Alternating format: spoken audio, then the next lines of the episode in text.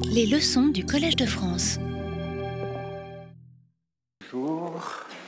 Je vais interrompre mes élucubrations sur l'intégration et l'assimilation des provinces. On y reviendra, d'ailleurs tout à fait à la fin, il y aura un recoupement avec ce sujet.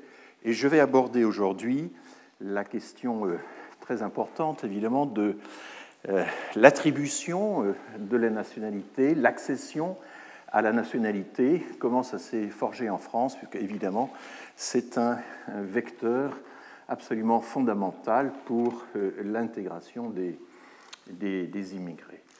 Et il y a plusieurs façons de présenter le sujet. Je vais le présenter un peu à ma manière, qui ne sera peut-être pas toujours strictement juridique, mais enfin j'essaie quand même de me coller à euh, l'approche juridique, tout en lui donnant évidemment une profondeur historique. Euh, alors, il y a plusieurs modes d'attribution et d'acquisition de, la nationalité française. Et la première, c'est un peu le fond euh, de notre droit de la citoyenneté, est française de naissance, dès la naissance, de plein droit, comme on dit parfois, d'office, enfin bref, est française de naissance, toute personne née d'un parent français. Et ça peut être le père ou la mère, indifféremment, et c'est ce qu'on appelle le droit du sang. Voilà le début, le premier article euh, de notre droit de la nationalité. Euh, et puis, on peut être aussi euh, française de naissance si l'on est né en France d'un parent lui-même né en France. Et il suffit que ce soit un seul parent, le père ou la mère, et là c'est ce qu'on appelle le double droit du sol. Vous êtes né en France, un de vos parents est né en France, tout ça se découvre immédiatement sur l'acte de naissance qui comporte le lieu de naissance de vos parents et votre propre lieu de naissance, et n'importe quel officier d'état civil, maire, policier, etc., le constate immédiatement en regardant euh, l'acte de naissance, l'acte complet euh, de naissance. Donc vous voyez déjà deux principes très différents, droit du sang d'une part, double droit du sol pour définir la nationalité à la naissance. Je rajoute, mais enfin je n'en parlerai pas beaucoup, qu'on peut également euh, être français de naissance si on est né en France de parents inconnus ou né de parents apatrides qui ne pouvaient pas vous transmettre leur nationalité. Là, c'est une sorte de droit du sol par défaut en absence d'un droit du sang qu'on pourrait établir. Maintenant, qu'est-ce qui se passe lorsque euh, vous vivez en France que vous n'êtes pas français dès la naissance, eh bien, vous pouvez devenir français à votre majorité si vous êtes enfant de deux étrangers. Mais, c'est ce qu'on appelle le droit du sol simple différé. Et il y a trois conditions à remplir, et c'est ce qu'on oublie souvent. Pour devenir français à sa majorité, on dit parfois automatiquement, mais ce n'est pas si automatique que ça, c'est conditionné en réalité. C'est conditionnel il faut être né en France, il faut y vivre encore à sa majorité, et il faut y avoir résidé, il faut avoir résidé sur les territoires 5 ans au moins depuis l'âge de 11 ans. Alors, ceci euh, se modalise un petit peu, puisque euh, l'enfant peut lui-même, dès l'âge de 16 ans, anticiper ce processus par une déclaration. Alors, ceci va entrer dans la statistique des déclarations, alors qu'il n'y a pas de statistiques pour euh, les enfants qui deviennent français à 18 ans. Hein, ça, c'est un petit problème que, nous avons. Et euh, ça peut même être anticipé dès l'âge de 13 ans si les parents déclarent euh, l'enfant et là, il faut que l'enfant y consente. Ce sont des dispositions qui avaient été prises par la loi Guigou, d'Elisabeth Guigou, ministre de la Justice. Bon, maintenant, il y a le mariage. On peut devenir français par déclaration si l'on est un étranger conjoint de français. Alors j'utilise le mot conjoint pour désigner hommes et femmes. Hein. Je garde la coutume juridique. Euh, on dit maintenant conjoint, conjointe. Quand j'étais jeune, conjointe était un terme ironique pour désigner euh, l'épouse. C'était ironique, ça ne s'employait pas. Aujourd'hui, c'est. Mais j'utilise conjoint de la même façon qu'on utilise enfant. On ne dit pas un enfant ou une enfante selon le sexe, mais on a fini par dire conjoint ou conjointe selon le sexe. Ça, c'est une coutume qui s'est installée récemment, mais dans les textes juridiques, le conjoint survivant, bah, c'est euh, un homme ou une femme.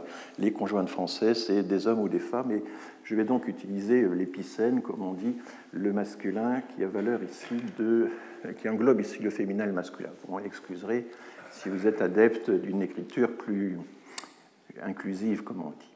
Donc, on peut devenir français par déclaration euh, si l'on est un étranger conjoint de français.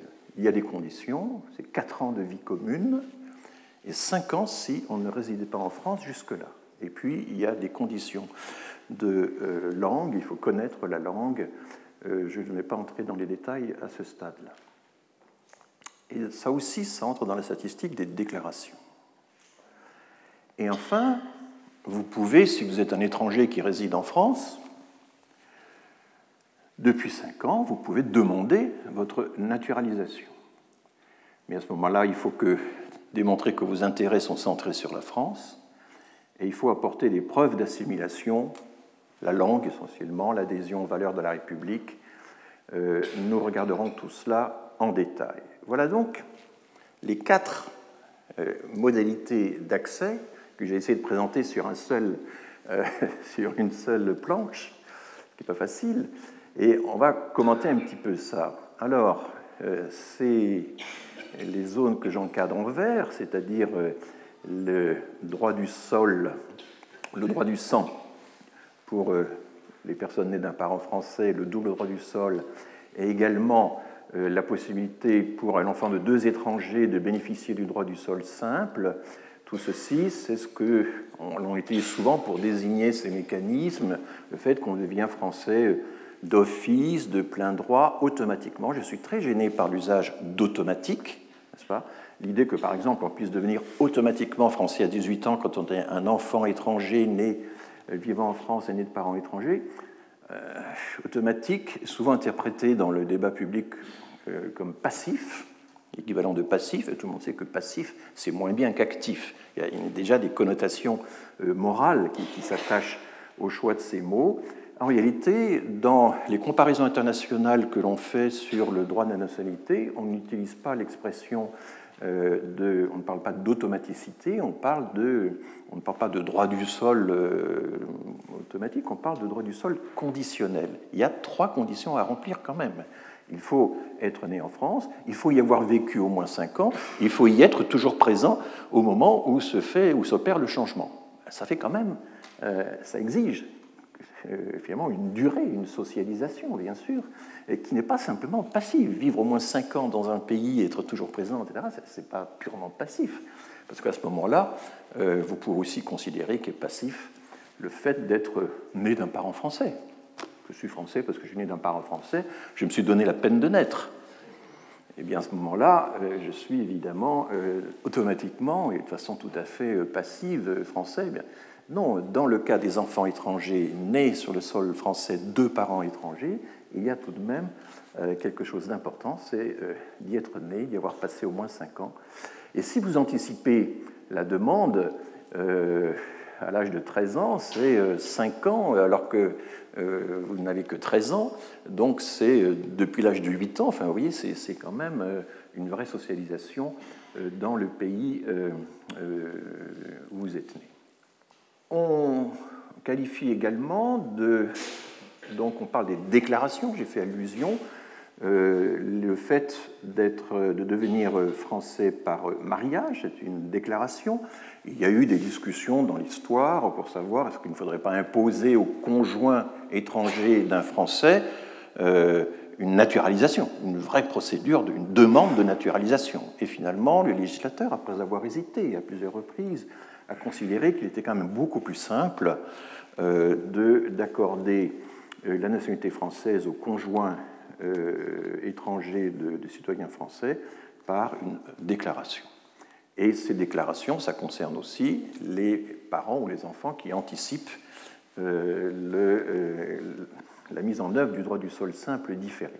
Donc là, vous avez des statistiques sur ces déclarations. Et puis, euh, la demande de naturalisation, ben, ce qu'on appelle les demandes. Et quand vous essayez de comprendre les statistiques publiées par le ministère de la Justice, il s'agit des demandes. Hein. Vous, êtes euh, résident étranger en France et vous demandez à une naturalisation qui est considérée comme une sorte de, faveur ou de privilège. Euh, c'est tout le, une discussion là-dessus. Alors, j'utilise assez régulièrement cet outil lexicographique pour essayer de savoir mais quand euh, sont apparues toutes ces expressions. Vous voyez que par exemple l'expression né en France ou la qualité de français qu'on peut repérer, n'est-ce pas, dans euh, cet euh, outil lexicographique extraordinaire qui s'appelle Ngram Viewer, hein, NGRAM Viewer, qui se consulte instantanément, eh bien voyez que et qui concerne tous les textes qui ont été scannés par Google, les millions de textes scannés par Google depuis 1730. Euh, Là, j'ai commencé en 1760. Vous voyez que l'intérêt pour euh, euh, le fait d'être né en France, pour l'attribution de la qualité de français, eh bien, il y a quelques pics importants. On voit 1803, 1803 c'est le Code civil, j'en reparlerai. On voit la fin des années 1880, et là vous avez la grande loi de 1889 sur euh, le droit euh, du sol. On en parle beaucoup aussi après la guerre de 14, au moment de la réintégration euh, des provinces perdues, au moment des. voilà. Et puis ensuite, ça disparaît et ça revient un petit peu récemment. Donc vous voyez là quelques moments importants de même, la préoccupation par la nationalité française, c'est récent. L'expression nationalité française n'existait pas avant 1830. C'est très récent, c'est finalement cette idée qu'on va s'intéresser à la nationalité, on va la définir. Pendant la Révolution, par exemple, le mot nationalité n'était pas utilisé pour désigner le statut d'une personne.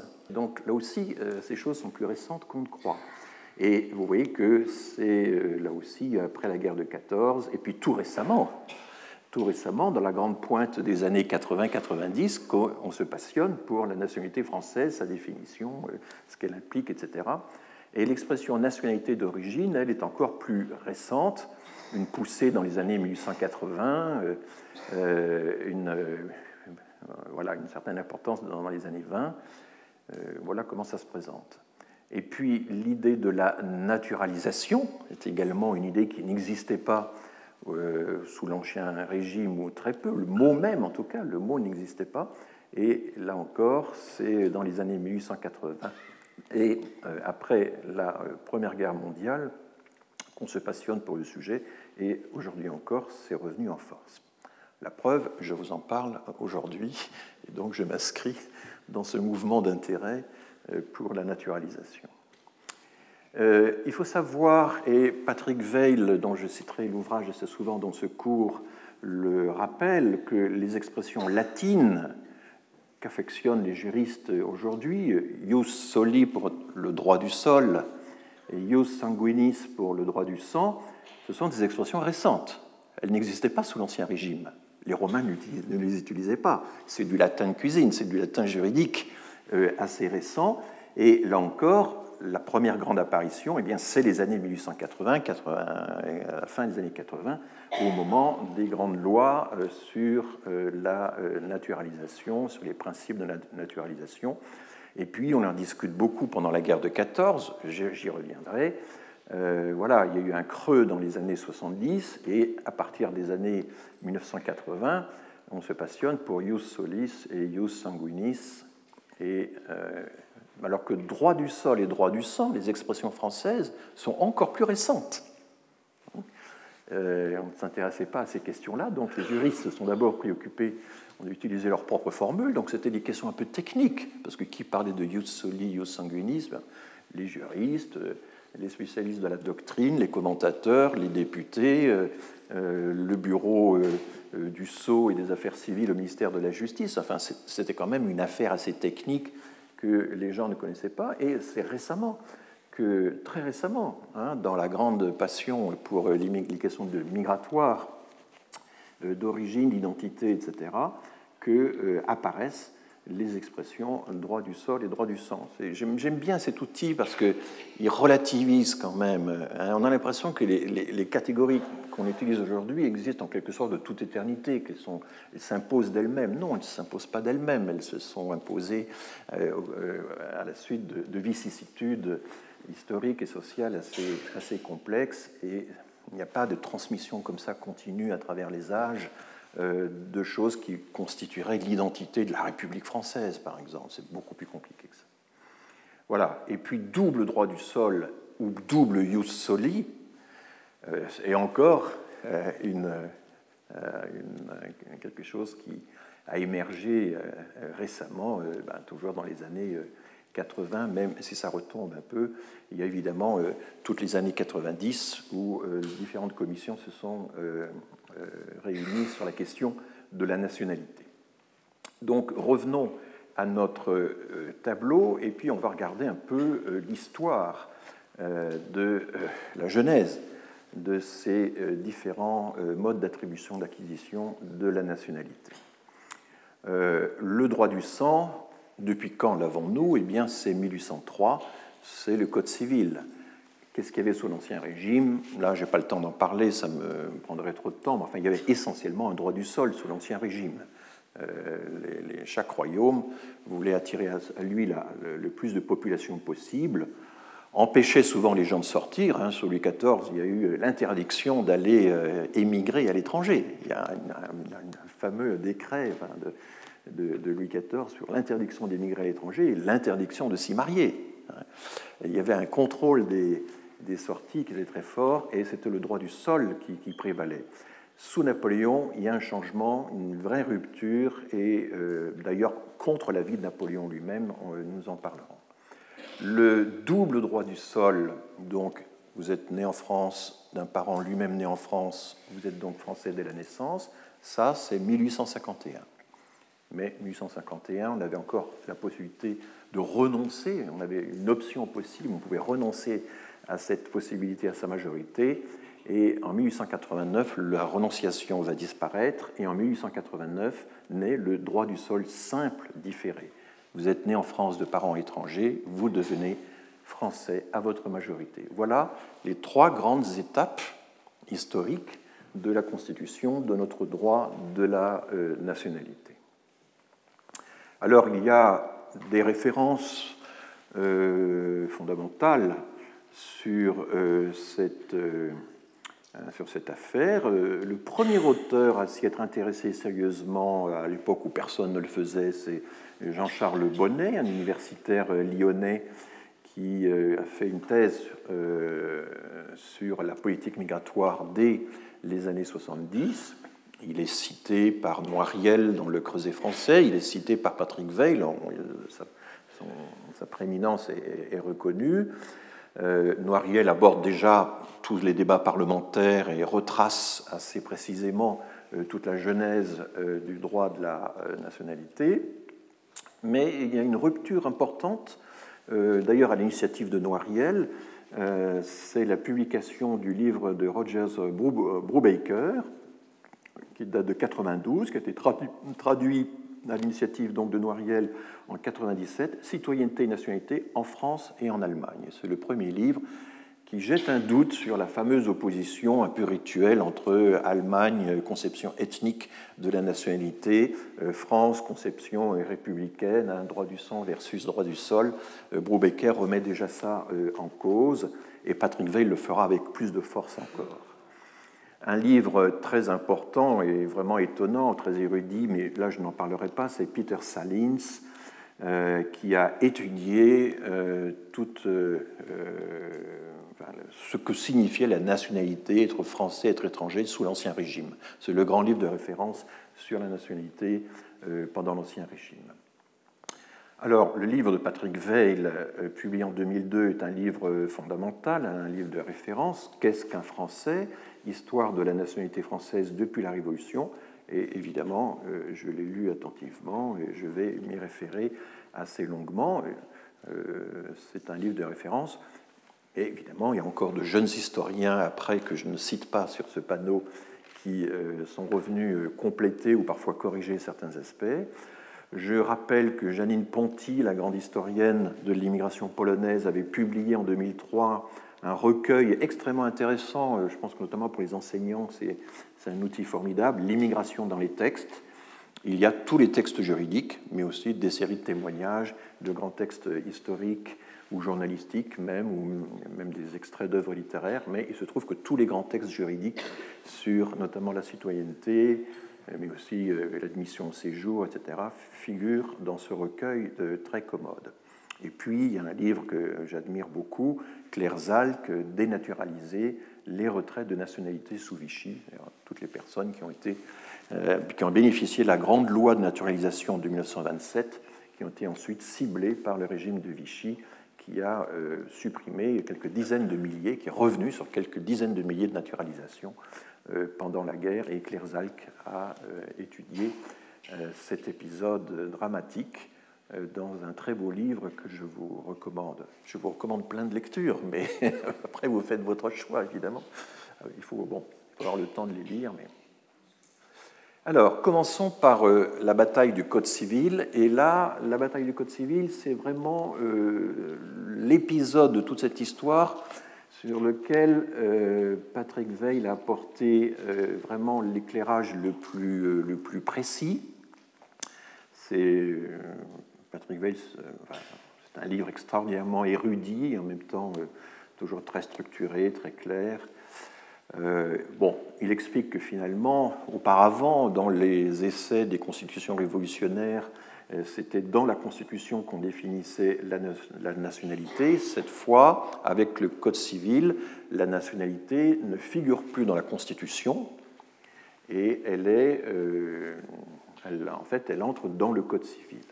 Et qu'est-ce que ça veut dire? Ça veut dire que c'est l'État qui finalement affirme son pouvoir sur euh, l'attribution de la qualité de, français. Et ça, n'est plus quelque chose qui... Donc ça va dépendre d'une politique, d'une certaine manière. Et c'est ce que Patrick Veil euh, dit bien, il insiste là-dessus. Euh, la, nationalité, c'est une question juridique, évidemment, mais c'est aussi, bien sûr, une, question politique. Et là, on voit dans cet épisode le, Code civil qui s'approprie en quelque sorte la définition de la nationalité et non plus la Constitution, ça, c'est significatif. Et 1803, c'est une rupture assez étonnante qui aurait pu ne pas arriver en réalité, parce que ce qui est très intéressant dans le livre de Patrick Veil, c'est qu'à chaque fois, il montre sans cesse des débats, euh, des positions très très euh, diverses, et ça tient un peu de choses parfois à la solution qui est finalement adoptée. Hein. J'aime c'est ce que j'aime beaucoup dans le livre que Piketty vient de publier. Euh, euh, c'est l'idée que quand on regarde l'histoire, à chaque épisode, eh bien, euh, les bifurcations étaient possibles. Il y avait plusieurs théories qui s'opposaient, et lorsque l'une l'a emporté, ce n'était pas toujours en vertu d'une nécessité, c'est parce qu'il y avait un rapport de force souvent, et ça s'est joué un peu. Eh bien, c'est un peu de justesse que le ius soli, le droit du sol, a remplacé le ius sanguinis contre la vie de Napoléon. Donc je rappelle que ces expressions, ni droit du sol, ni droit du sang, ni ius solis, ni ius sanguinis, n'étaient utilisées à l'époque, mais c'est bien de ça qu'il s'agissait. Alors il y a euh, Napoléon, dans un premier temps, l'emporte. Napoléon, qu'est-ce qu'il est à cette époque? Il est euh, premier consul, enfin, euh, plus que premier. Hein. Et c'est lui qui va euh, lancer la commission euh, du, Code civil, dont il a confié la direction à Tronchet, François-Denis Tronchet, une rue Tronchet, là, en face de, derrière la Madeleine, c'est lui. et Tronchet était un, il avait presque 80 ans, ou 74 ans, quelque chose comme ça à cette époque. C'était le plus âgé de toute la commission. C'était un vieil avocat de l'Ancien Régime qui avait beaucoup euh, travaillé notamment à défendre le droit des Français qui vivaient à l'étranger à retrouver leur nationalité française quand ils revenaient en France. Et donc, lui était très attaché au droit du sang. Il considérait qu'un étranger qui avait vécu en France, qui avait même des enfants qui avaient vécu à l'étranger, un Français qui avait vécu à l'étranger, qui avait lui-même eu des enfants à l'étranger, eh bien, restait français, restait français par le sang. Hein, c'était ça l'idée de, de Tronchet. Bon, euh, mais donc Napoléon, lui, a une vision totalement différente. Il ne défend pas euh, des personnes, les droits des personnes. Napoléon, ce qu'il vit, c'est l'intérêt de l'État. Et l'intérêt de l'État, c'est d'avoir le plus de monde possible, notamment pour élargir la conscription. Donc, euh, euh, il pense à ça essentiellement. Il a une vision d'Ancien Régime, puisque c'était en fait la vision euh, générale sous l'Ancien Régime, renforcer la population du royaume, en l'occurrence ici la population de la France sous le consulat. Il y a dans les instances assez complexes qui étaient en place au moment du, du consulat, il y a une instance qui s'appelle le tribunat, il y avait aussi un conseil des anciens, mais le tribunat s'oppose à l'idée d'un droit du sol. Parce que ce qu'avait proposé Napoléon, c'était un droit du sol simple, immédiat.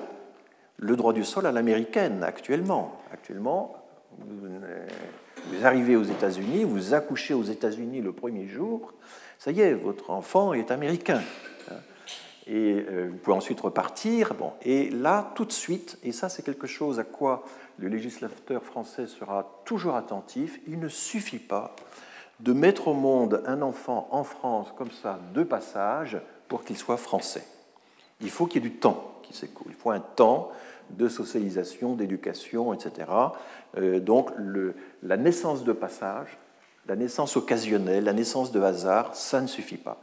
Et cet argument est opposé euh, et avancé par le tribunal, un certain Simon, membre du tribunal, il prend l'exemple du fils d'un Anglais qui est mis au monde au cours d'un voyage en France. Euh, eh bien, ça ne suffit pas de devenir français, on ne peut pas devenir français par cela seul. Euh, et déjà, il y a l'idée que ce qui est important, c'est l'attachement, l'attachement de la personne à la France qui requiert du temps.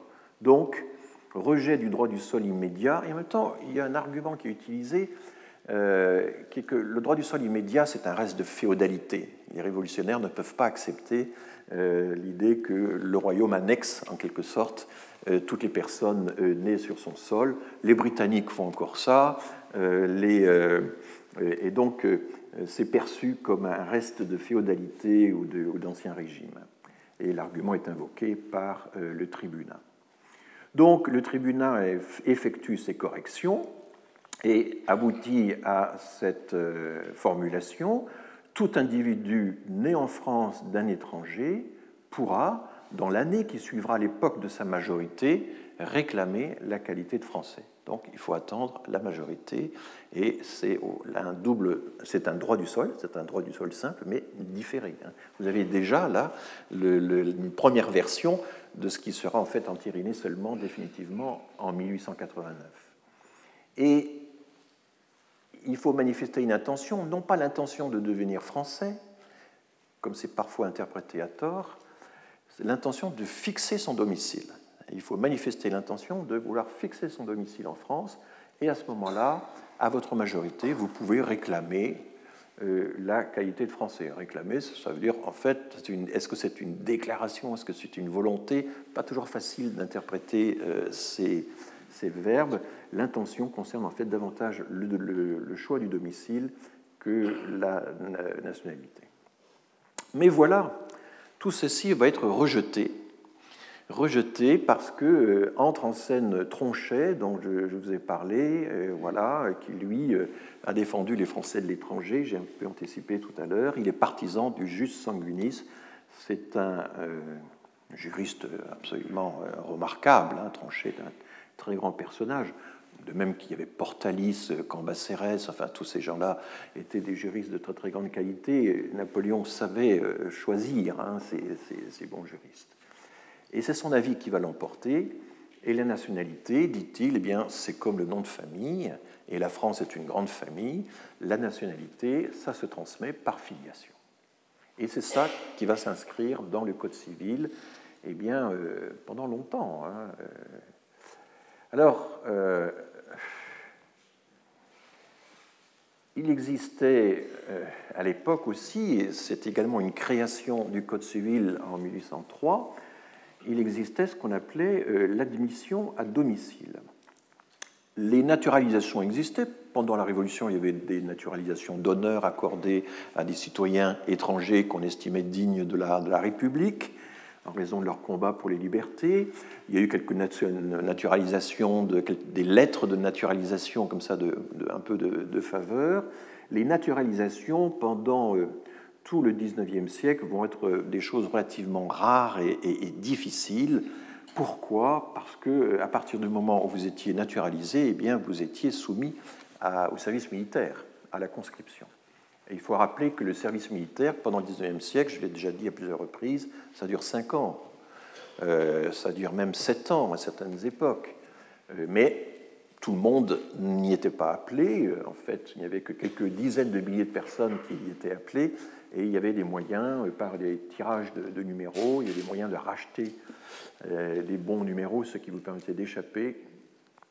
Donc, mais enfin, quand vous êtes. donc, les étrangers ont préféré euh, ont accordé leur préférence à ce qu'on appelait l'admission à domicile, qui était en fait au départ une, simple mesure de contrôle policier des, résidents étrangers. Ce n'était pas autre chose que ça finalement. Et c'est un statut intermédiaire qui accorde à l'étranger des droits civils s'il réside en France, s'il démontre qu'il n'est pas à la charge de la commune, donc il fallait euh, montrer qu'on avait un État ou une profession euh, permettant euh, de vivre de façon indépendante. Il fallait aussi démontrer par des témoignages qu'on avait qu'on était de bonne moralité, et moyennant quoi on était admis à, c'était une admission au séjour, mais avec un certain nombre de droits qui étaient associés. Patrick Veil donc explique tout ceci en détail. Il se livre à des investigations statistiques tout à fait novatrice, et il montre qu'en réalité, ça a été surtout utilisé en Alsace à cause des mariages mixtes euh, nombreux qui se faisaient avec les populations euh, rhénanes, allemandes, suisses euh, essentiellement. donc voilà, et c'était une façon pour les Alsaciens de préserver la liberté de circulation matrimoniale, de, migration matrimoniale dont j'ai parlé la semaine dernière et qui était une vieille tradition que l'Alsace avait préservé, même contre la loi générale du royaume. Ça faisait partie des privilèges, notamment que la ville de Strasbourg avait réussi à conserver. Donc on constate encore, pendant tout le XIXe siècle, que l'admission à domicile est surutilisée en Alsace. En 1848, il y a un bref épisode, la Révolution de 48. Il n'y a que quelques mois, de mars jusqu'aux journées de juin. Que se passe-t-il? Eh bien, on décide que la naturalisation sera possible pour les étrangers qui vivent en France depuis cinq ans. C'est une mesure qui ne va durer que quelques mois. Elle va avoir tout de suite un grand succès, puisque 2000 personnes en quelques mois vont obtenir leur naturalisation en 1848, et avec deux populations très différentes, des réfugiés, réfugiés des révolutions de 1848 un peu partout en Europe, évidemment, et puis des ouvriers. Et ce qu'on cite, c'était ben, les étrangers de l'époque, les Savoyards étaient des étrangers, hein, euh, les Belges et les Allemands vont faire partie de ces 2000 euh, naturalisés. Mais le retour euh, des régimes euh, conservateurs, ultra-conservateurs, après les journées de juin 48, vont faire que, enfin, vont rapporter cette mesure, elle va être supprimée, et à partir de 1851 jusqu'en 1889, eh bien, les étrangers n'ont aucun intérêt à demander la naturalisation, puisque ça les expose à la conscription militaire et ils préfèrent de loin euh, se réfugier dans l'admission à domicile. Patrick Veil a dressé des statistiques que j'ai converties en graphiques, et voici euh, les. Alors on verra comment la loi de 1889 donc a fait chuter les admissions à domicile. Vous voyez que pendant toute la période, en gros de 1870 à 1889, la courbe rouge, les admissions à domicile sont nettement plus nombreuses euh, trois à quatre fois plus nombreuses que les naturalisations, qui progressent vraiment très très lentement. Hein. Jusqu'en 1885, il y avait très peu de naturalisations en France. Les étrangers n'y avaient pas intérêt. Et puis, c'est avec euh, la, euh, la, loi de 1889, j'en reparlerai, que les naturalisations vont progresser. donc, pourquoi en 1851, c'est l'épisode suivant, pourquoi en 1851 va-t-on euh, instituer le double droit du sol?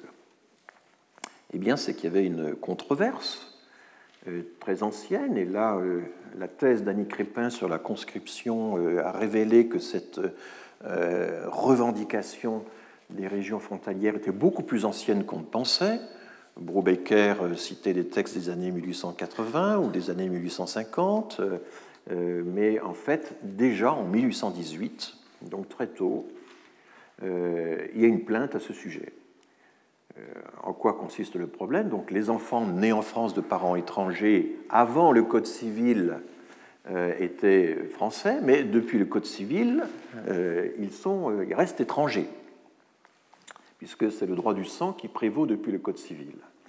Et donc, ils ne sont pas soumis au service militaire, les enfants d'étrangers.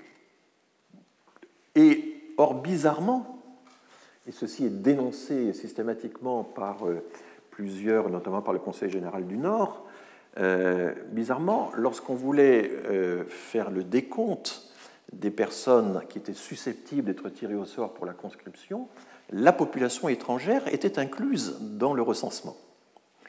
Or, il y avait des villes dans lesquelles il y avait la moitié de la population qui était étrangère, ou un tiers, notamment les villes textiles du Nord. Et à ce moment-là, eh bien, la Alors, quand le sort tombait sur un étranger, un enfant d'étranger disait ben non, euh, je ne vais pas faire de service militaire, je suis un, enfant étranger, euh, de parents étrangers, je ne suis pas euh, soumis au service militaire. Donc ils en étaient exemptés, c'est comme ça que c'était vécu en tout cas à l'époque. Et du coup, la probabilité pour les Français qui vivaient dans ces zones, il y avait beaucoup d'étrangers, d'être euh, appelé au service militaire se renforçait, hein, puisque le dénominateur était mal euh, calculé, était de facto rétréci.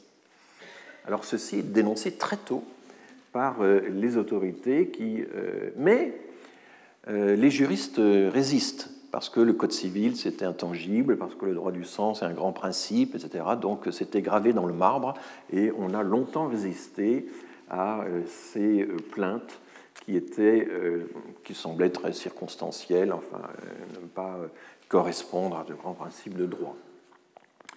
Euh, on s'aperçoit, et Patrick Veil cite des protestations qui sont vraiment répandues dans toutes les zones, les zones frontalières, que ce soit dans le Nord, dans le Var, dans les Pyrénées, en Alsace, enfin, on s'en prend aux enfants de Belges, d'Italiens, d'Espagnols, d'Allemands, un peu partout, euh, pour cette, euh, pour cette raison. Et donc finalement, la pression est telle qu'en 1851, donc loi très importante dans l'histoire de notre droit de la nationalité, on institue donc le double droit du sol et français, l'individu né en France d'un parent étranger lui-même né en France, d'un parent lui-même né en France. Alors ça s'applique aussi aux français né en France d'un parent français né en France. Euh, et c'est même aujourd'hui, pour à peu près les trois quarts de la population, le moyen le plus simple de prouver votre nationalité française, c'est de démontrer que vous êtes né en France et qu'un de vos parents est né en France. C'est euh, le moyen le plus simple, mais ça a d'abord visé effectivement euh, les enfants d'étrangers. En 1851, toutefois, euh, l'enfant euh, peut encore euh, répudier la nationalité, française, il peut encore y renoncer à sa majorité.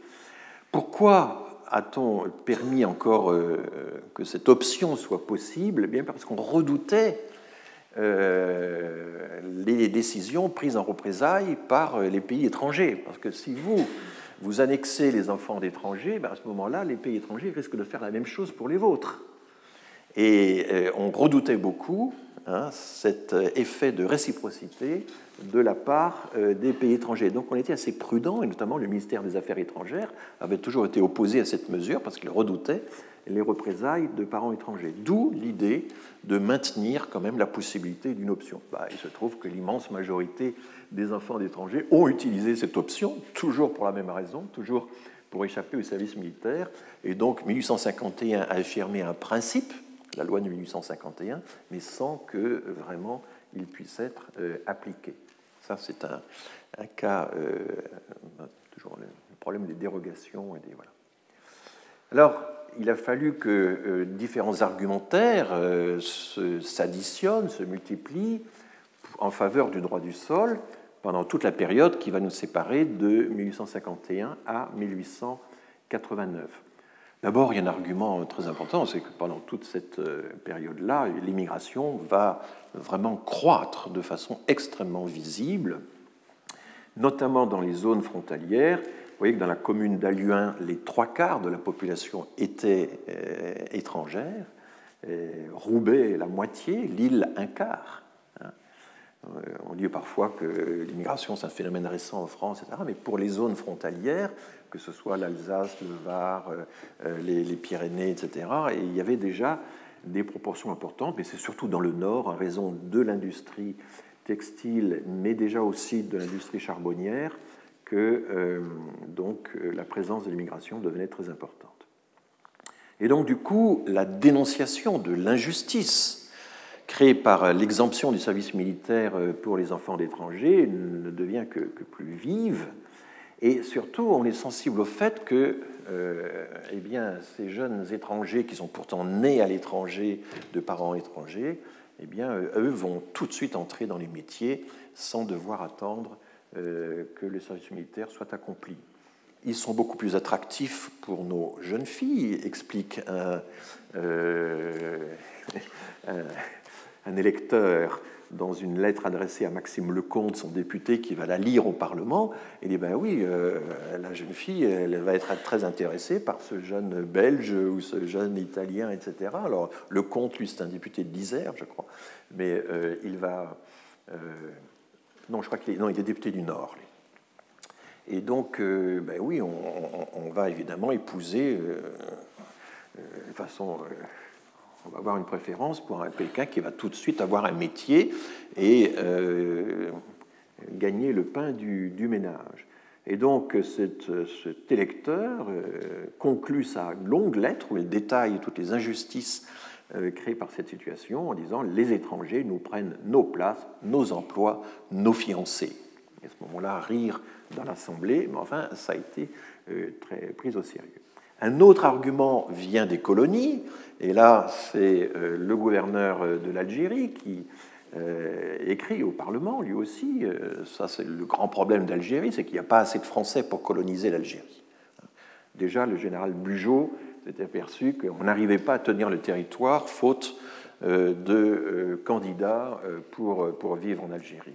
Et donc, il y a eu très tôt, dès les années 1840, une propagande incroyable dans toutes les îles euh, de la Méditerranée, dans le pays valencien, les Baléares, euh, Malte, euh, la Sicile, etc., pour essayer d'attirer les gens qui avaient soif de terre pour les attirer en Algérie. Ça a marché en partie, puisqu'en gros, la moitié des pieds noirs sont d'origine espagnole ou des îles méditerranéennes. Hein. Garcia est le patronyme le plus porté par les pieds noirs.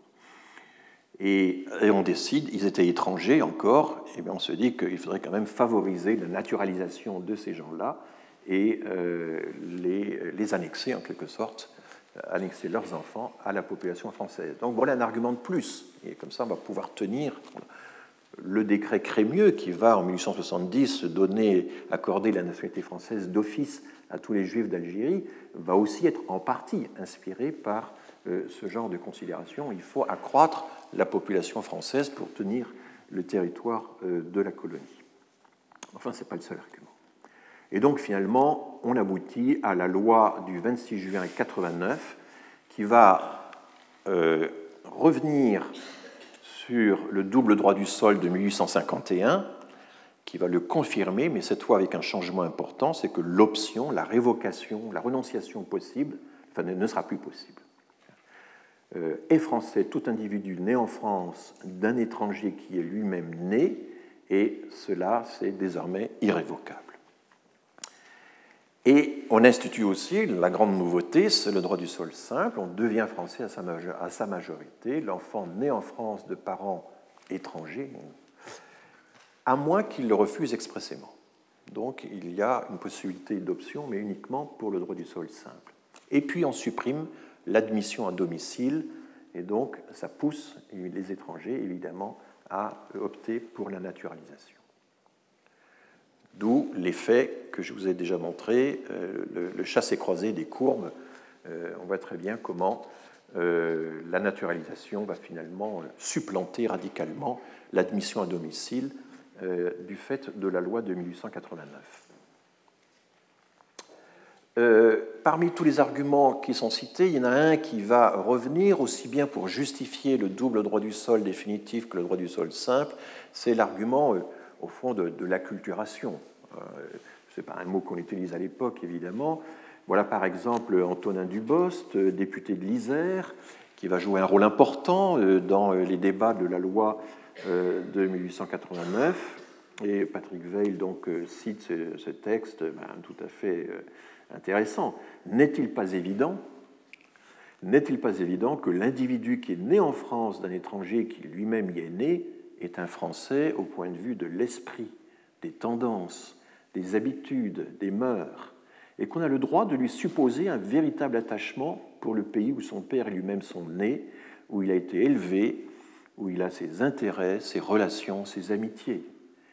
Est-ce qu'il continuerait depuis si longtemps à résider en France s'il ne ressentait pas tout cela à un haut degré. Donc, euh, il y avait aussi des formulations euh, plus simples du genre euh, né en France, élevé en France, ils n'ont point d'autre patrie. Donc, toutes ces formulations, évidemment, reflètent aussi la croyance ou la conviction profonde dans le pouvoir assimilateur de la France à l'époque. Et on se dit que, certes, ce pouvoir est réduit pour la première génération, mais euh, il est évident que les enfants, ceux de la seconde génération, euh, subiront euh, sans problème le, pouvoir assimilateur de, de, la société française. Ce qui est intéressant là-dedans, c'est que une, durée, le fait que à deux générations de distance vous êtes né en France, ou le fait que vous avez vécu en France suffisamment longtemps depuis votre naissance, euh, c'est évidemment le droit du sol, mais enfin, ce n'est pas le sol qui agit. Hein. de même que dans le droit du sang, ce n'est pas le sang qui agit, c'est le temps. C'est pour ça que je parle d'un droit du temps, en fait. À la, source commune du droit du sang et du droit du, sol, vous avez un droit du temps. Alors, ce n'est pas le temps non plus qui agit par lui-même, c'est le fait de, passer du temps dans la société et d'y avoir euh, bien, toute une série euh, d'interactions quotidienne, etc., euh, je suis sensible au fait que dans ces argumentations-là, on n'insiste pas sur un rapport vertical immédiat avec euh, l'État. Hein. On parle en réalité d'une socialisation horizontale qui passe par euh, la vie quotidienne, l'établissement de liens avec vous voyez, les relations, les amitiés, etc. Donc, et l'attachement est donc déduit de la durée, il est déduit de la répétition de la naissance sur le sol d'une génération à l'autre. Il est aussi déduit euh, du fait que ben, si vos parents euh, sont français, un de vos parents est français, ben, il y a des chances que vous soyez aussi euh, attaché à la France. Et tout ceci vaut. Donc notre droit de la nationalité depuis 1889 est composite. Il joue sur plusieurs situations. Nous allons essayer de voir pourquoi et comment d'ailleurs se distribue différentes solutions dans, à travers le monde, hein, dans différents pays du monde. Et Patrick Veil va nous orienter là-dessus parce qu'il a une thèse intéressante sur la corrélation qui existe entre ce type de législation et euh, le, développement du phénomène migratoire. Euh, commençons déjà par la comparaison euh, franco-allemande. Et Rogers Brubaker, dans son livre de 1992, déjà euh, pose l'antithèse entre l'approche républicaine à la française et l'approche ethnique à l'allemande, mais il explique qu'il serait tout à fait caricatural de, euh, de, durcir cette antithèse, et il montre que, par exemple, au Reichstag, sous Bismarck, à la fin du XIXe siècle, il y a tout un débat sur euh, le droit du sol, le droit du sang, que dans un premier temps, euh, les députés allemands sont très intéressés par le droit du sol, mais qu'au dernier moment, ils y renoncent. Pourquoi? Eh bien, Ils y renoncent parce qu'à cette époque-là, on est en plein dans le dernier partage de la Pologne. La Pologne est partagée entre euh, la Prusse, euh, l'Autriche et la Russie. Et si on appliquait le droit du sol, eh bien, cela germaniserait, enfin, on aurait des quantités de Polonais qui deviendraient allemands, et ça, on le refuse. Donc en fait, la colonisation, il n'y a pas d'autre terme, la colonisation de la Pologne par l'Allemagne empêche d'appliquer le droit du sol parce qu'il y a cette continuité territoriale. Nous, la France, nous avons aussi des populations colonisées, mais elles ne sont pas dans la continuité territoriale. Et on ne veut pas appliquer notre droit du sol et droit du sang aux peuples indigènes des colonies. Là, je ne vais pas en parler aujourd'hui, j'en parlerai peut-être un, autre jour. Patrick Veil consacre à cette question-là tout un chapitre de, son livre. Euh, nous, nous avons d'une certaine manière la chance que les, colonisés ne sont pas dans la continuité de notre sol. Et donc, notre législation, toute cette législation dont je, dont je viens de vous parler, elle s'interrompt euh, avec la Méditerranée, hein, en quelque sorte. Euh, donc les Allemands, eux, euh, ne peuvent pas euh, faire ça. Ils ont annexé des populations slaves. Et s'ils appliquaient le droit du sol, eh bien, ça leur poserait un, gros problème. voilà. Donc ça relativise beaucoup. De la même façon, Becker parlait déjà, mais pas aussi en détail que Patrick Veil, de la concurrence, de la compétition entre droit du sang et droit du sol en France. Ce sont je me répète un peu pour ceux d'entre vous qui ont déjà suivi mes cours, ce sont les philosophes qui, euh, rétrospectivement, tardivement, durcissent tout ça, absolutisent le problème, le, portent à, un degré d'incandescence métaphysique. Et puis il y a aussi l'effet rétrospectif du nazisme. Donc on, pense qu'il y a euh, le droit du sang, euh, le droit du sol, euh, une conception ethnique de la nation, une conception républicaine. en réalité, l'histoire était beaucoup plus complexe. Et Patrick Veil consacre un chapitre à cette question qu'il appelle tout simplement Ius soli versus ius sanguinis, la fausse opposition des droits français et allemands. Euh, il insiste sur le fait que le droit de la nationalité est en fait indépendant de la conception de la nation. Les deux choses se développent en réalité de façon euh, assez séparée, c'est tout à fait convaincant. Et il explique, alors il ne revient pas sur l'argument polonais de Brubaker, là je, pioche un peu dans, les, différents auteurs et je rassemble tout ça. Euh, Patrick Veil n'en parle guère. il parle par contre, il avance un argument que je trouve extrêmement intéressant, c'est que l'Allemagne, qui venait à peine d'être unifiée euh, par la Prusse, par Bismarck, l'Allemagne, à cette époque-là, devient un pays de très intense émigration vers le Nouveau Monde. Mais de même que la Suède, de même que euh, les, euh, tous les, évidemment l'Irlande, l'Écosse, etc. ce qui se passe notamment, c'est que dans les terres qui sont à l'est de l'Allemagne, donc les terres prussiennes, les terres proches de la Pologne. Vous avez le système des, Junkers, des, grands propriétaires terriens, qui, ont, euh, qui utilisent une main-d'œuvre qui était quasiment euh, dans un système de servage. Et ce sont ces populations qui migrent en masse vers le Nouveau Monde pour échapper à la dépendance insupportable vis-à-vis des Junkers. Et un des premiers écrits sociologique de, Max Weber, qui n'était pas encore sociologue à l'époque, qui était économiste, est, consacré justement à ce problème. Dans les années 1870-1880, euh, Weber est chargé par euh, une, société euh, savante d'étudier la fuite, l'exode des Allemands vers le Nouveau Monde et le fait que, horreur, les territoires abandonnés par ces métayers ou ces fermiers, euh, Insloit, c'est même pas des fermiers, c'est une espèce de serfs, enfin, euh, eh bien, vont être repris par les Polonais. Et donc, il y a une, espèce de colonisation larvée des territoires à l'est de l'Elbe, qui étaient des territoires prussiens. Il y a une colonisation larvée par la Pologne. Et ça inquiète beaucoup Max Weber. Et vous avez dans ces textes de Max Weber des, phrases franchement racistes à l'égard des Slaves. Weber va ensuite considérablement changer de perspective et au contraire, euh, plus tardivement, euh, s'opposer à la définition ethnique des, communautés. Donc euh, il y a une grande frayeur et, donc l'Allemagne est devenue un grand pays d'émigration. Et à ce moment-là, le problème, c'est qu'il faudrait que les Allemands qui nous quittent restent allemands. C'est ça le, ressort. et ça aboutit au vote de la fameuse loi d'Elbrück, 1913, qui va susciter des réactions très violentes en France. Il y a toute une littérature française contre la loi d'Elbruck, La loi d'Elbruck dit que les émigrés allemands restent allemands.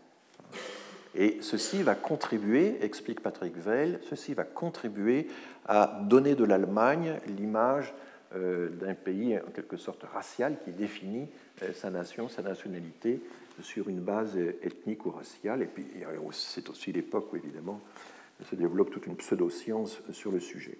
La France, elle, elle est plutôt juste solide, elle est plutôt partisane euh, du droit du sol. Pourquoi? Parce qu'elle, elle est un pays d'immigration et pas d'émigration. Et donc cette circonstance, qui n'est pas une simple circonstance, enfin, qui est un élément euh, considérable de l'histoire, fait que oui, euh, vous avez tendance, quand vous avez beaucoup euh, d'immigrés chez vous, bah, finalement, et qu'il y a une seconde génération qui se développe, il va falloir à un certain moment s'occuper d'intégrer cette seconde génération et de réviser le, droit en conséquence.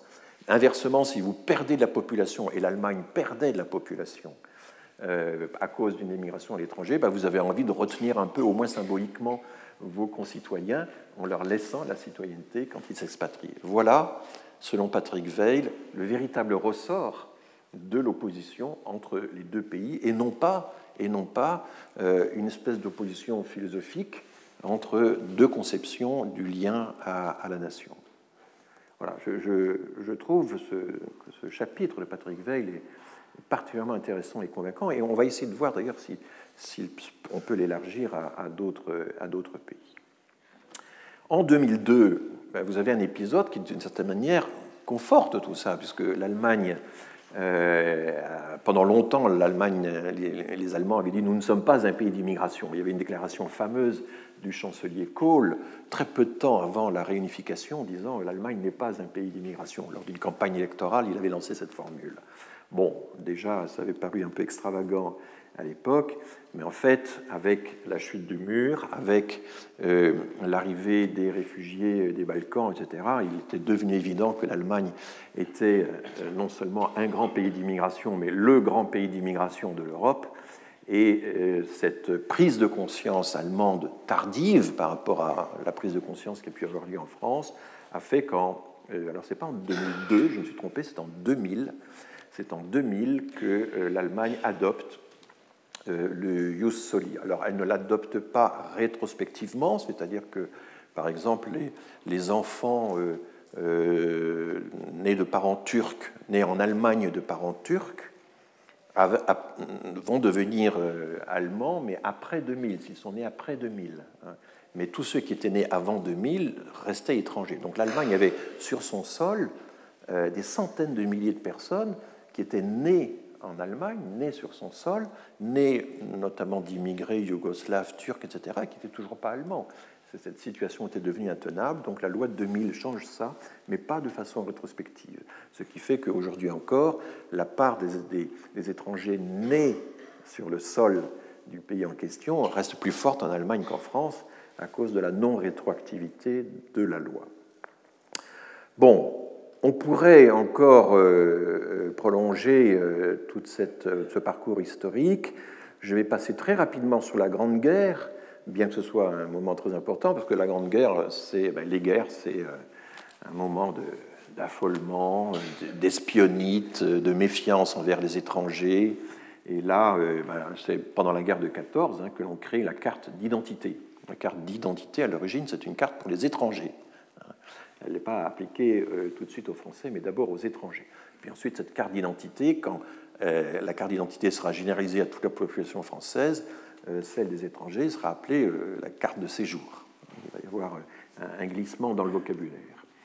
Donc, pendant la Grande Guerre, on s'excite en France contre la loi d'Elbruck, accusé donc de, eh bien, accusé de, de, on explique que tous les Allemands, alors c'est notamment il y avait encore toute une immigration allemande en France. On explique que ces Allemands-là sont toujours allemands, ils ne sont pas euh, naturalisés français. C'est autant d'espions, c'est autant de, euh, de, cinquième colonne, etc. Mais je vais insister surtout sur la façon dont les questions démographiques ont influencé la législation sur la naturalisation. On l'a déjà évoqué euh, il, y a dans, deux séances de cela, mais je vais y revenir plus en détail. Là, il y a toute une série d'auteurs qui en ont parlé de façon très précise. Bien sûr, Patrick Veil lui-même, mais aussi, je cite des auteurs, Laurent Gossy, Linda Guéry, Paul-André Rosenthal, tous ces gens ont fait faire des progrès très importants dans, en fouillant les archives des ministères essentiellement pour montrer à quel point, et aussi des associations, des lobbies, etc., pour montrer à quel point euh, l'argument démographique va être décisif euh, dans deux moments euh, de l'histoire. Ça intervient déjà dans les années 1880, ça intervient surtout dans, après la Première Guerre mondiale dans les années 20, et puis ça va encore ressurgir en 1945-46, après la Seconde Guerre mondiale, avant qu'on ne découvre l'ampleur du baby-boom. On a mis un certain temps à découvrir la réalité du baby-boom. Donc pendant ces épisodes-là, il y a l'idée que ben, finalement, euh, pour euh, euh, pallier la fécondité défaillante, pour le vieillissement de notre population, il va falloir naturaliser. Il va falloir naturaliser des immigrés et puis certes, c'est un peu compliqué, ils ne sont pas encore assimilés culturellement. Je vous avais parlé de ce décalage qui existait entre l'assimilation de droit et l'assimilation de fait. Eh bien, on va assimiler euh, de droit des gens dont on n'est pas sûr qu'ils soient assimilés de fait, mais au moins la seconde génération, la génération suivante, elle, elle sera francisée. C'est un peu ça l'idée, à condition de euh, faire en sorte que les naturalisations trient le bon grain de livret et ne s'appliquent pas à tout le monde et à toutes les origines. Euh, nous allons euh, revoir tout ça. Tout ceci est déjà préparé, par exemple, dès 1919 par un discours de Clémenceau, un discours très éloquent que je ne vais pas citer ici, mais qui explique bon, bah, c'est très bien de gagner la guerre, on peut euh, remporter toutes les guerres qu'on veut, mais si on perd euh, la guerre des berceaux, enfin, c'est pas une expression qu'il utilise, mais enfin, si on n'a pas assez d'enfants, la vraie guerre, c'est celle des familles. Il faut faire des enfants, et c'est à ce moment-là, si. Euh, or, l'Allemagne, à l'époque, au lendemain de la Première Guerre mondiale, les démographes suivaient attentivement les taux de fécondité, euh, les taux de reproduction euh, des deux pays, bah, l'Allemagne était encore beaucoup plus féconde que la France euh, au lendemain de la Première Guerre mondiale. On s'est dit à quoi ça sert de gagner la guerre s'ils continuent à faire plus d'enfants que nous? Voilà, c'était le genre de, raisonnement qu'on tenait à l'époque. Donc déjà, c'est l'inverse, si vous voulez, du discours sur le grand remplacement d'aujourd'hui. Hein. Il faut des étrangers pour remplacer euh, les enfants euh, que nous n'avons pas réussi à mettre au monde. La loi de naturalisation de 1927, elle est totalement euh, inspirée par, par ça. Alors en même temps que l'on ouvre les possibilités de naturalisation, il ne fallait plus que trois ans de séjour en France au lieu de cinq ans, par exemple. En même temps, on va resserrer quand même les critères pour être sûr qu'on n'intègre pas et qu'on n'assimile pas n'importe qui. On peut regarder par exemple la longueur des formulaires de demande de naturalisation. C'est un exercice qui a été fait par Laurent Gossy. Alors là aussi, je transforme en graphique les, données. Euh, euh, en 1926, il n'y avait que 38 questions euh, pour la demande de naturalisation qui étaient posées aux demandeurs. Euh, en 1930, il n'y en a encore que 48, mais ensuite, euh, la loi de 1927 commence à s'appliquer, et là, on interroge les deux conjoints et on multiplie les questions. Donc, euh, il n'y avait pas seulement un formulaire enregistré par la mairie adressé au préfet, il y avait une demande à adresser au ministère de la Justice, une enquête préfectorale est menée en parallèle, le maire donne un avis, dans les petites communes essentiellement, et pour les résidents des grandes communes, c'est le préfet qui va euh, donner un avis. Donc voilà, là commence à partir de cette époque-là euh, tout le travail bureaucratique, hein, euh, la complexité bureaucratique que nous connaissons aujourd'hui, ben, elle démarre vraiment à cette époque-là. Et ce qui est très intéressant, c'est que Abdelali Hadjad, qui était venu au séminaire il y a quelque temps, nous en avait parlé, la loi du 10 août 1927 euh, reste silencieuse sur les critères de naturalisation. Eh bien, c'est fait exprès. C'est fait exprès parce qu'on veut laisser à l'administration, on veut laisser à l'État le soin de déterminer par décret ou par d'autres textes, même de moindre euh, niveau juridique, le soin de définir les critères. Et donc l'article 6 de la loi de 1927 se contente de dire que la naturalisation est accordé par décret rendu après enquête sur l'étranger. C'est tout. Et donc ça laisse une grande liberté à l'administration. Euh, la notion d'assimilation ne figure pas dans la loi, mais elle figure expressément dans les instructions du ministre de la Justice qui suit de quelques jours la publication euh, de la loi, qui suivent de quelques jours. Et là, euh, c'est un texte que je vous ai déjà lu, euh, il y a une mention tout à fait explicite des nations assimilables, à savoir les Belges, les Italiens, les Espagnols.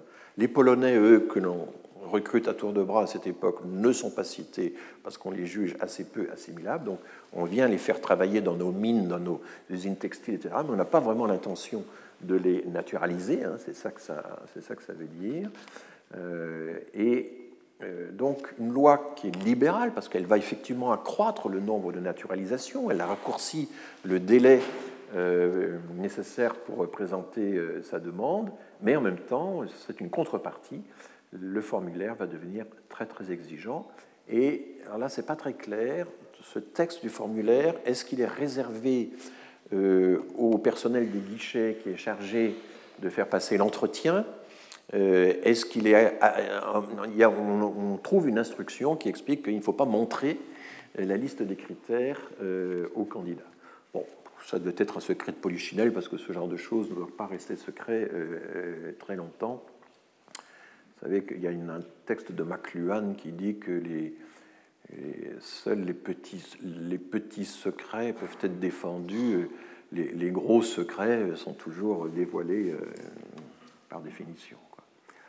Bon, le mot assimilation, utilisé donc dans les décrets d'application, dans les commentaires justificatifs, etc., finalement sera repris dans l'ordonnance de 1945, euh, qui, d'une certaine manière, cette ordonnance est une ordonnance rédigée un peu rapidement, il n'y a pas encore d'assemblée à l'époque, et euh, c'est les services euh, euh, du général de Gaulle, mais avec euh, un contrôle du Conseil d'État, avec une consultation des ministères qui vont rédiger l'ordonnance de 1945. Enfin, il y a plusieurs ordonnances, mais celle qui concerne la nationalité. Et l'esprit, ça va consister à dire bon, on va entériner la pratique administrative. Et donc, on retrouve dans l'ordonnance de 1945, cette fois, le mot assimilation comme critère d'octroi de la nationalité. voilà. Donc,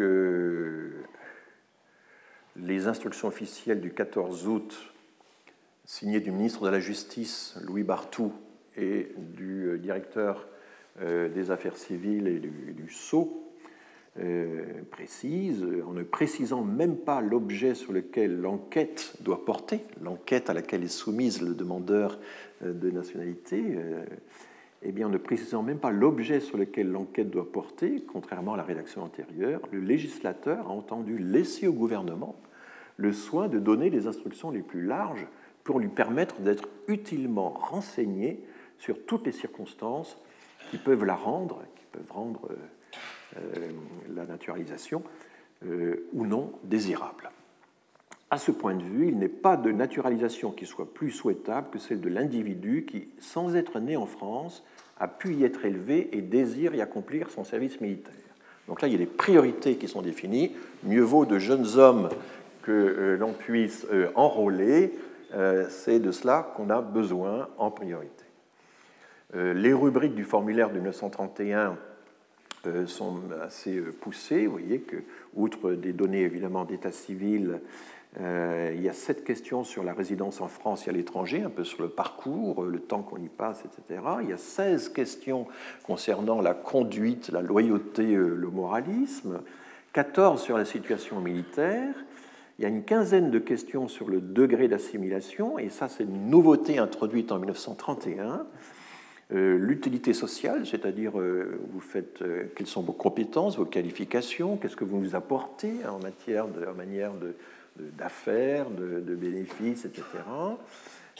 L'état de santé, il faut être robuste, enfin c'est assez sommaire comme, questionnaire la situation de fortune, est-ce qu'on va être à la charge de la commune, est-ce qu'on va être à la charge de l'État, est-ce qu'on est capable d'avoir des ressources indépendantes, et tout ceci donc euh, figure dans euh, la première étude qui avait été faite à ce sujet par Laurent Gaussy, G-A-U-C-I, euh, sur un exemple des, sur l'exemple du, Sud-Est. je prends juste quelques exemples de ces rubriques. Dans la rubrique Utilité sociale, en 1931, dans quelles conditions le postulant est-il venu en France? À quel titre en a-t-il observé les clauses? S'il a exercé, soit en France, soit à l'étranger, des professions différentes, indiquez les motifs dus ou des changements de profession. C'est quand même très poussé. Quelle est sa valeur professionnelle? Les divers patrons qui l'ont occupé ont-ils été satisfaits de ses services? Il faut donc présenter des lettres, évidemment, de recommandation constitue-t-il, en raison de ses aptitudes professionnelles, un apport intéressant pour la collectivité? Préciser la nature de l'intérêt de cet apport. Donc, il y a euh, des aspects très utilitaristes, mais il y a un utilitarisme de type économique, puis on verra plus loin qu'il y a un utilitarisme de type démographique. Hein, euh. Puis ensuite, il y a la question euh, culturelle des valeurs, etc. Mais là, pour l'instant, on est vraiment dans la rubrique utilité sociale qui, qui est très claire. Y a-t-il pénurie de main-d'œuvre française dans la spécialité du conjoint? Exerce-t-il une profession déjà encombrée ou susceptible de le devenir? Alors ça, ça deviendra les métiers en tension à une époque récente. A-t-il introduit en France une industrie ou des inventions utiles? A-t-il créé des établissements industriels, commerciaux, agricoles ou autres, etc. etc. Euh, son commerce ou son industrie présente-t-il un intérêt au point de vue national ou social? Alors comment les gens du ministère de la Justice, car c'est eux qui font ça, euh, peuvent-ils apprécier l'intérêt économique euh, d'une affaire pour... eux ça c'est toujours l'éternel problème. Euh, qui est compétent dans cette affaire Il y a une rubrique conduite, moralité, loyalisme en 1931, toujours. Jouit-il de la considération publique? A-t-il fait l'objet de mesures de police, de condamnation, de contravention voilà, euh, ça porte aussi sur la famille. On essaie de savoir pour quel motif il est venu en France. Est-ce que ce ne serait pas pour échapper à la justice, par exemple hein, C'était un peu les. Voilà, entretient-il encore des rapports avec le pays dont il possède la nationalité? Alors ça, c'est quelque chose qui existe toujours de nos jours. Hein. Euh, c'est le problème des attaches qui devraient être exclusives avec la France. Si vous montrez que vous avez encore des attaches avec le pays d'origine, c'est euh, autant de retenue contre vous. Euh, paraît-il avoir perdu tout espoir de retour dans son pays. Alors dans les lettres de motivation, il y a beaucoup de gens qui disent, ou les maires par exemple, pour justifier la candidature, quelqu'un qui dit, non, non, il a perdu tout espoir de retourner euh, euh, en Italie, de retourner en Espagne, etc. etc. voilà. Et puis, bien sûr, il y a des questions sur l'attitude politique. Donc ça va varier en fonction, évidemment, des couleurs politiques des gouvernements, mais à une certaine époque, euh, le les Italiens sont rejetés en raison de leur communisme, par exemple. Hein. Euh, pourquoi? Parce qu'on estime que communiste est contradictoire avec le, loyalisme à l'égard de euh, l'État français. Donc vous voyez, tout ceci va très loin. Et puis il y a donc une, rubrique sur le degré d'assimilation. Peut-il être considéré comme complètement assimilé à la population française. Qu'est-ce que ça veut dire complètement? Dans le cas de la négative, indiquer le degré d'assimilation en précisant si l'intéressé paraît susceptible d'une assimilation rapide. Donc, vous voyez, apprécier le degré, la vitesse, le, etc. que c'est... Ah, bon, souvent, ces rubriques vont être remplies de façon très, très hâtive. Euh, a-t-il conservé ses coutumes nationales ou a-t-il adopté nos usages? Donc là, euh, la diffusion des coutumes va changer et on va voir que d'ailleurs, tout récemment, parce qu'une grande partie de tout ça va rester, ça va être l'islam, hein, euh, en tout cas certaines formes, certaines formes de la pratique de l'islam. Puis il y a la sociabilité, fréquente-t-il habituellement des Français ou des étrangers? Mais vous voyez que là, c'est une question parmi bien d'autres. Quel est son degré d'instruction? A-t-il reçu tout ou partie de son instruction dans des écoles françaises? A-t-il obtenu des diplômes universitaires, lesquels? Ça, ça joue un, grand rôle. Les enfants sont-ils assimilés? Parlent-ils et comprennent-ils le français? Vivent-ils dans un milieu français? Fréquentent-ils ou ont-ils fréquenté les écoles françaises? Et puis, la naturalisation du ou des postulants aura-t-elle pour effet de créer une famille vraiment française? Ces enfants majeurs qui sont étrangers désirent-ils être naturalisés? C'est très important. Si on s'aperçoit que les enfants ne veulent pas être naturalisés, c'est quasiment un motif, c'est rédhibitoire. Dans le cas de la négative, pour quel motif refuse-t-il de s'associer à la requête du postulant? Alors, ce que fait Gossi dans son étude euh, locale dans le sud-est de la France, c'est de regarder euh, finalement, quand on voit qui a été rejeté, qui a été accepté, au fond, quels sont les critères qui semblent avoir le mieux euh, fonctionné. Bien, finalement, les couples mariés ont un avantage, toutes choses égales par ailleurs. Euh, s'ils ont de jeunes enfants susceptibles de faire leur service militaire en France, c'est autant de gagner. Il faut certes qu'ils aient des qualités professionnelles reconnues. Il vaut mieux qu'ils ne fassent pas de politique. Alors, si quelqu'un dit Moi, je ne fais pas de politique, c'est, on se met à l'abri euh, voilà.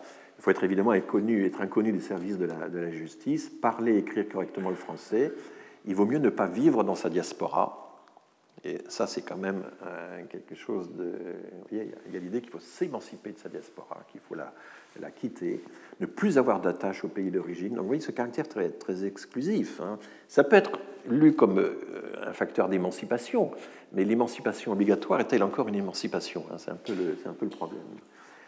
Et puis, bien sûr, euh, le souvenir de la guerre de 14 est très proche, elle n'a même pas 10 ans, et donc euh, ah, qu'est-ce qu'il a fait pendant la guerre de 14 Là, ça va être un, argument très fort.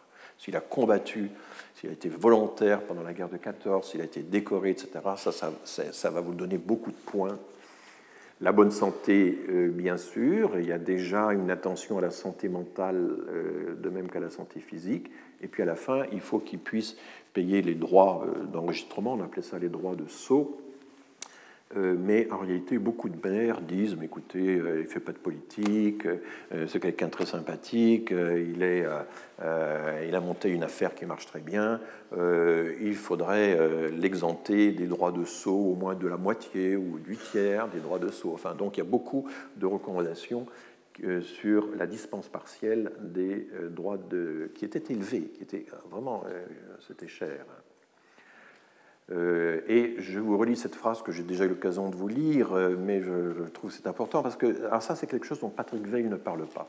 Il y a dans le livre de Patrick Veil, il y a un chapitre qui s'intitule La crise ethnique de la nationalité française, qui insiste certes sur le fait que déjà ça s'engage, c'est visible à la fin des années 20, dans les années 30, enfin c'est surtout sous Vichy évidemment qu'éclate euh, de façon absolument visible euh, la référence à euh, des critères ethniques et raciaux pour refuser la,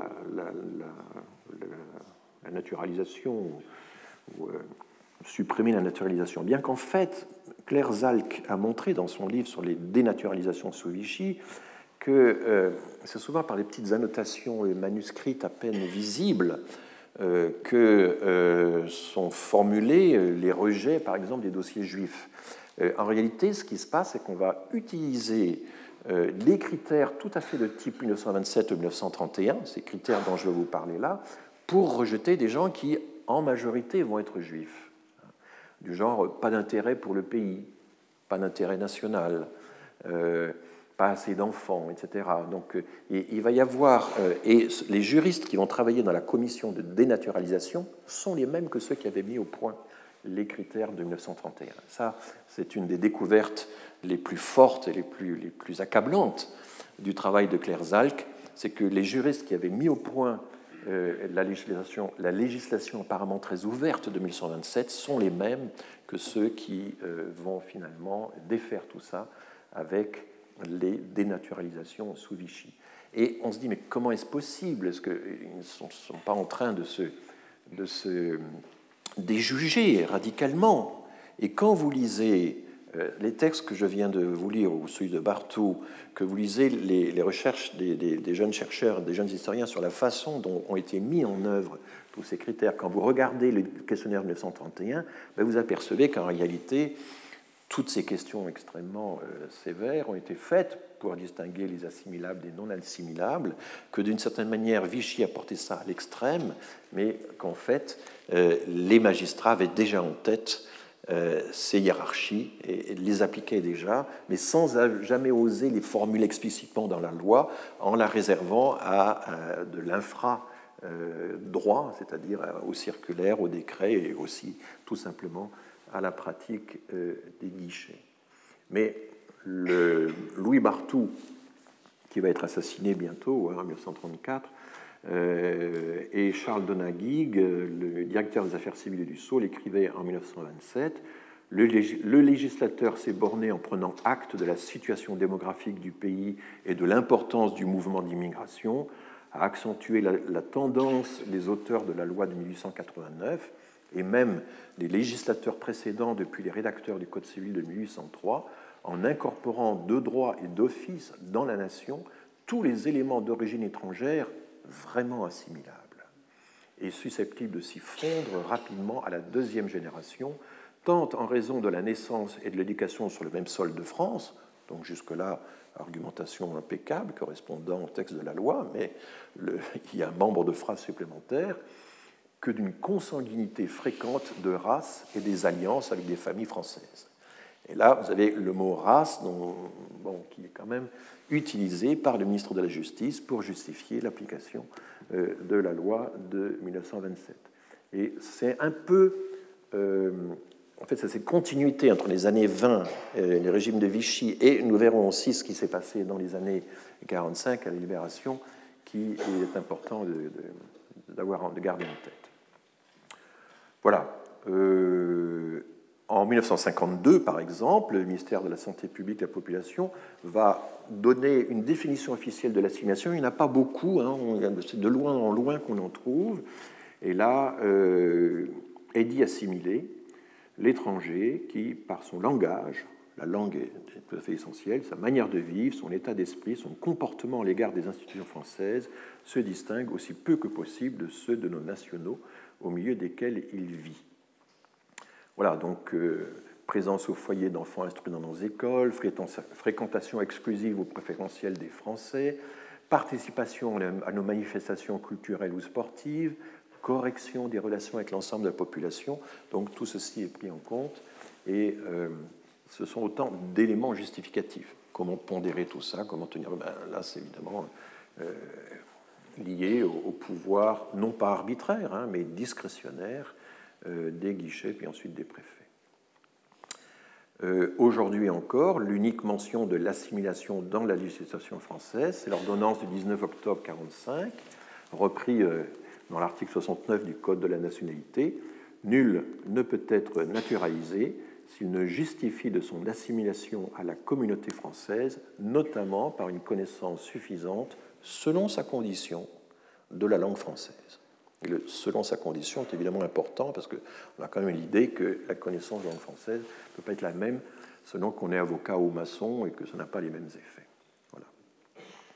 Et il y a un article 46 qui, euh, dans les cas de, de, euh, pour les enfants nés en France de parents étrangers, explique que le gouvernement peut s'opposer à l'acquisition de la nationalité française, soit pour indignité ou pour défaut d'assimilation, soit pour grave incapacité physique ou mentale. Hein. Là, les, handicapés peuvent très difficilement être naturalisés. Hein. C'est toujours vrai aujourd'hui. Voilà. Euh, et le loyalisme est évidemment. Alors, je reviendrai plus tard sur euh, les. Euh, bon, il y a les difficultés d'application du critère linguistique sont quand même évidentes. Dans l'outre-mer, que fait-on avec le créole Tout ça, ça, pose beaucoup de problèmes. Est-ce qu'on peut dire que euh, voilà.